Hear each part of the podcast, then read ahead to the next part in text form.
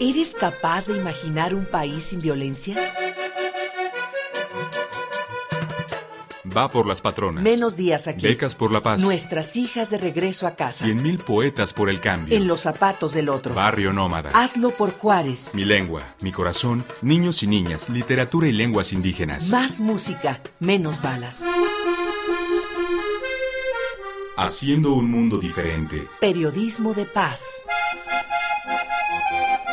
Comunidades imaginadas. Comunidades imaginadas.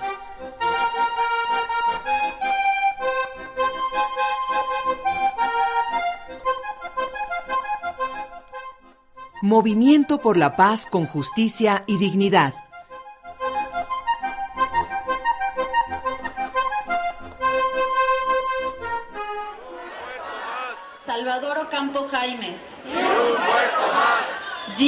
Atanasio del Pilar. Joaquín Costilla. Cándido Enrique Álvarez Barrera.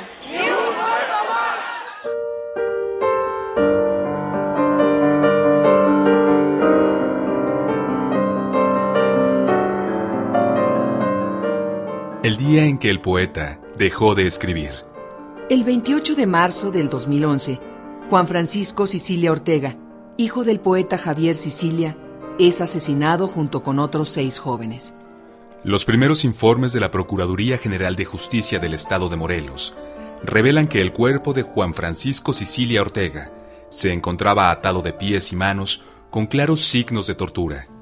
A partir de ese suceso, la comunidad intelectual y artística, así como organizaciones civiles de mujeres, de derechos humanos y de jóvenes, exigieron al gobierno del estado de Morelos entregar resultados consistentes en torno al asesinato del hijo del poeta Javier Sicilia y otros seis jóvenes.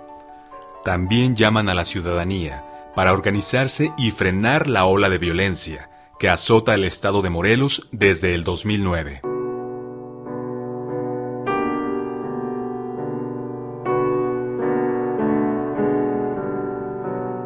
El 5 de mayo de 2011, Javier Sicilia convoca a una gran manifestación que parte de Cuernavaca, Morelos, para llegar el 8 de mayo al Zócalo de la Ciudad de México. Esta iniciativa llevó por nombre Marcha Nacional por la Paz con Justicia y Dignidad. En un principio las voces más diversas se sumaron al clamor y por primera vez en muchos años diversos sectores de la sociedad marcharon junto al poeta Javier Sicilia y familiares de los jóvenes asesinados.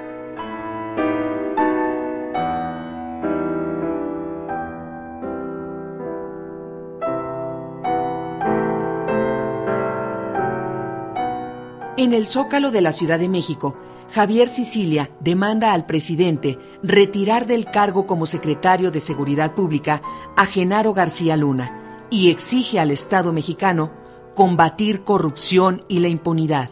Es entonces cuando Javier Sicilia se pronuncia ante la opinión pública en contra de la violencia y devastado por la muerte de su hijo, anuncia que dejará de escribir poesía hasta que no se esclarezca la muerte de su hijo y los otros muchachos.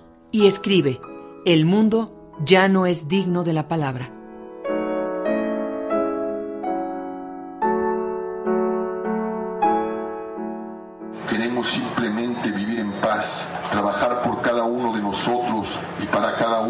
Nosotros y ver florecer a nuestros hijos y a nuestros nietos en un país fértil, porque solo en la fertilidad, es decir, en el amor, no en el odio, no en la prepotencia y el alarde de estupidez, sino en el cuidado, en el servicio, en el arropamiento, florecen la paz y la vida.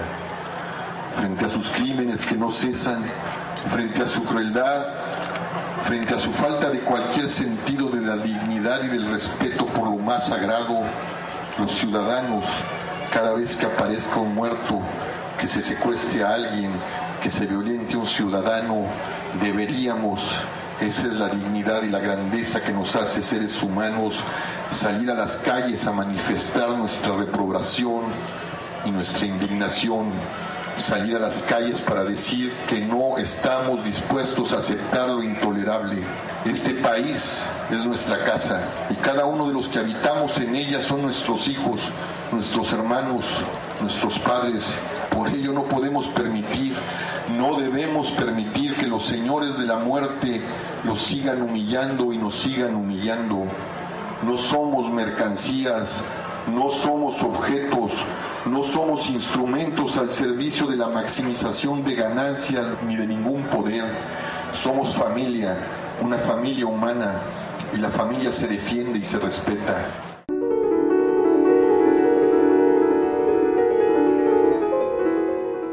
Con el tiempo, el movimiento creció y fue conformándose en torno al lema Estamos hasta la madre, famosa frase que pronunciara Javier Sicilia durante uno de sus primeros discursos lo que le valió la cobertura de medios nacionales e internacionales.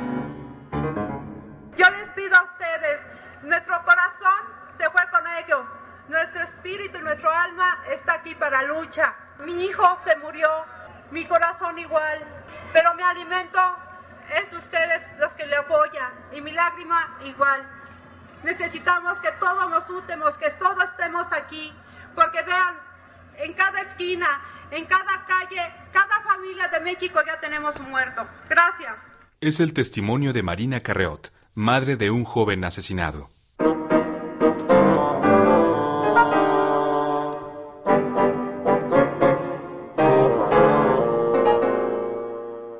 Como respuesta a las demandas de paz y justicia para los familiares de los muertos y los desaparecidos, se formó el colectivo El Grito Más Fuerte, conformado por un grupo de actores, cineastas, músicos y comunicadores que impulsaron la campaña.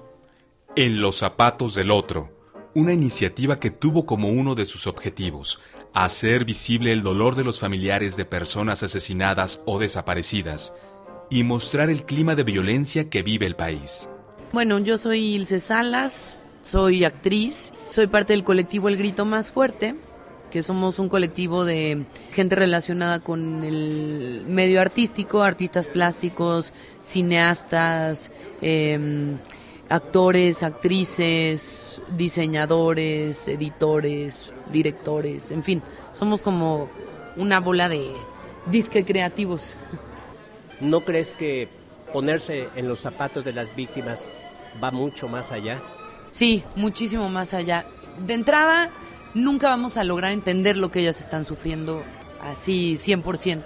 O al menos yo que he estado en contacto con muchas de ellas durante tantos meses, es yo creo que estoy muy lejos de entender el sufrimiento de una madre cuando perdió no a uno, a cuatro hijos, por ejemplo, ¿no? No, no lo concibo, pues, de entrada ni siquiera tengo hijos, pero mm, es un buen acercamiento y sí va mucho más allá, o sea, es un primer paso nada más y ponernos en los zapatos de estas víctimas específicamente también es un caso particular, porque justo estas víctimas, a partir de esta tragedia horrible que le sucedió a cada uno, se convirtieron en defensoras de los derechos humanos y en verdaderos guerreros y que están estudiando y que se reúnen una, dos, cinco veces a la semana entre ellos, se pasan eh, información, se acompañan a las procuradurías para que los otros no vayan solos.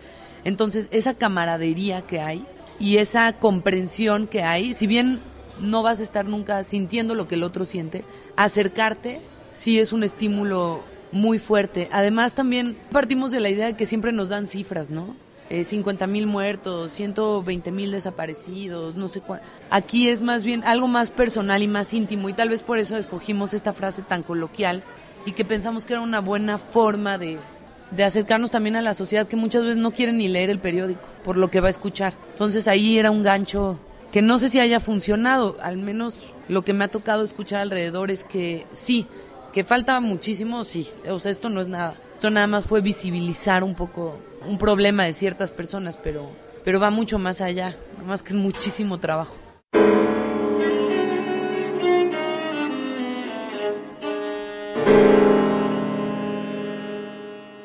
Personalidades como Gael García, Diego Luna, Daniel Jiménez Cacho, Bruno Bichir, Julieta Egurrola, Susana Alexander, Ofelia Medina, Tearé Escanda y decenas de artistas se sumaron a la iniciativa para recaudar fondos y así generar recursos para los familiares de personas desaparecidas y asesinadas en México. Soy Julián Levarón. Soy de Galeana, Chihuahua. Ahí hay mucha violencia por esta guerra contra el narcotráfico. Familiares y seres muy queridos han sido asesinados y secuestrados, incluyendo a mi hermano que solo tenía 16 años. Mi nombre es Melchor Flores. Soy del Estado de México. Mi hijo es Melchor Flores Hernández, mejor conocido como el Vaquero Galáctico. Es artista, performer. El 25 de febrero de 2009 fue secuestrado por la Policía Regia por las patrullas 534, 538 y 540. Levanté la denuncia y nunca me han hecho caso. Pero yo sigo aquí, buscando justicia. Soy Araceli Rodríguez. Radico en Ciudad Neza, Estado de México. Mi vida se oscureció un 16 de noviembre del 2009. Cuando mi hijo, un policía federal, fue enviado a Ciudad Hidalgo, Michoacán, en una comisión junto con otros seis policías y un civil. Desaparecieron en el camino. No he parado de buscarlos, ni pienso parar. Soy Javier Sicilia.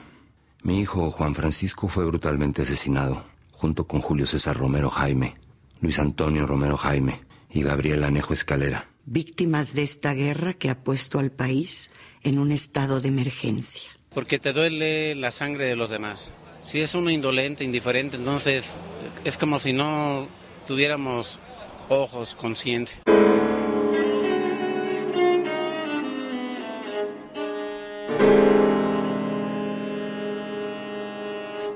Esta campaña también buscó colocar el tema de las personas asesinadas y desaparecidas en los medios de comunicación y ante la opinión pública. Y planteó una acción, ponerse en los zapatos del otro, dando voz a familiares de las víctimas de la violencia que ha vivido México en los últimos seis años y que ha cobrado la vida de más de 60 mil personas.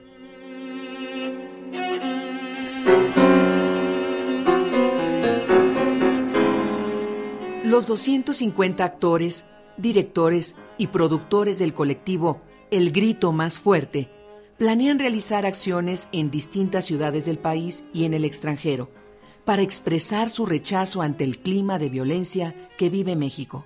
Para mí México es un estado fallido y pues tenemos que luchar todos juntos para poder para poder volver a transformar lo que era no eh, nunca se había dado tantos muertos en un sexenio. Definitivamente tenemos que estar juntos para lograr que esto se, se vuelva a, a reformar.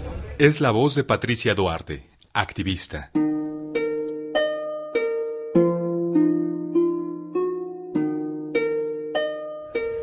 Pues me asesinaron a, a, mi hermano y a su cuñado y me secuestraron a un hermano, asesinaron a un tío, asesinaron a un cuñado, a mí me golpearon y muchas cosas han pasado. He perdido a un sobrino, a cuatro hermanos y a una cuñada.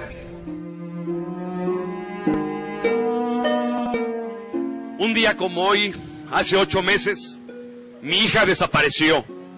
Estudiante de la UNAM, alumna distinguida en la Facultad de Arquitectura. Vino a sacar un libro a la biblioteca y no volvimos a saber de ella. Más sangre, no más desapariciones, no más destrucción a nuestro país. Son los testimonios de familiares de personas asesinadas y desaparecidas.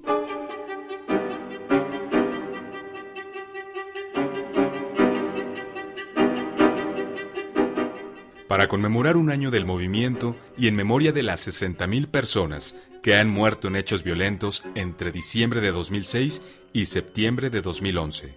Integrantes del Movimiento por la Paz con Justicia y Dignidad colocaron un moño negro en la glorieta de la Paloma de la Paz en Cuernavaca y tiñeron de rojo el agua de la fuente. Guanajuato, La Barca, Jalisco, Reynosa, Tamaulipas, Durango, Coahuila, mucha gente que desapareció por atreverse a cruzar el estado de Coahuila.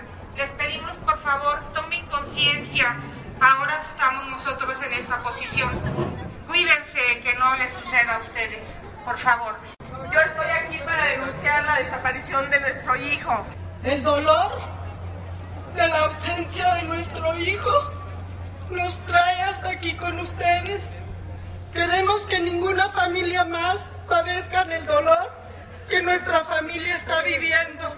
Nuestro hijo desapareció. En Morelos hemos sufrido violencia, hemos sufrido asesinatos, también de luchadores sociales. Uno de ellos, nuestro compañero Miguel Ángel Pérez Casales, asesinado el 31 de octubre del 2009. Soy un inmigrante de El Salvador.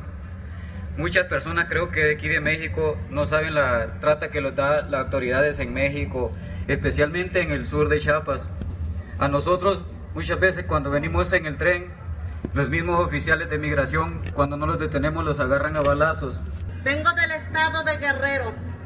Vengo a denunciar el secuestro de mi hija Marazuba Teresa, licenciada en Derecho.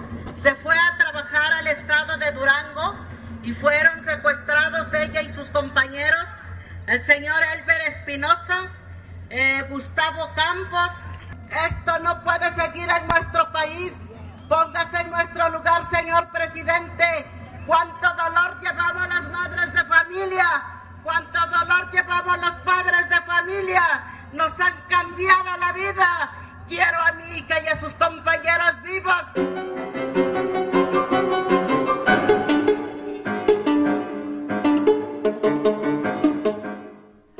Año del asesinato de Juan Francisco Sicilia Ortega, Javier Sicilia considera que no se ha hecho justicia, pues los presuntos responsables todavía no reciben sentencia definitiva.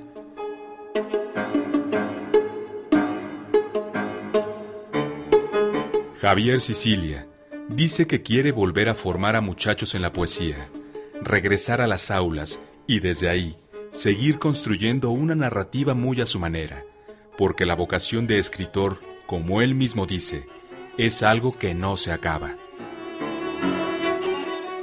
Aunque nuestra era se haya convertido en un tiempo de penuria, nosotros decimos que todavía no, que aún no, a pesar de la inconmensurable necesidad, a pesar de este dolor sin nombre que nos puso a caminar, a pesar de nuestro sufrimiento traicionado, a pesar de la ausencia de paz y de justicia, a pesar de la creciente y obstinada confusión, nuestro paso, nuestro dolor, que no hemos convertido ni en odio ni en más violencia, es nuestro amor. A donde quiera que se nos lleve, es Él quien nos lleva. Ese don que proviene de nosotros, de lo mejor de nosotros, de la reserva moral de esta patria, nos inflama, nos eleva.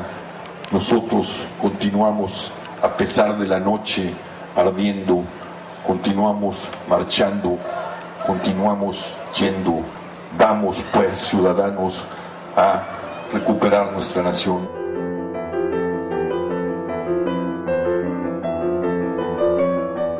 Escuchamos algunos fragmentos de videos y audios producidos por el colectivo El Grito Más Fuerte y la campaña En los Zapatos del Otro. Equipo de producción, María Teresa Juárez, Elsa López, Juan Ramírez, Connie Pasalagua, Ángel Granados, Francisco Aguilar y Olga Durón Viveros, con la colaboración especial de Raúl Silva. La noche escapa por la ventana, se oyen los trinos de la mañana, café con leche y echarle ganas, rumbo a la escuela, rumbo a la chamba. ¿Podemos imaginar un país sin violencia? Comunidades imaginadas. Porque en la vida no hay cosas que temer, solo hay cosas que comprender. Vamos a escuchar la radio, el sueño es corto y el día es largo.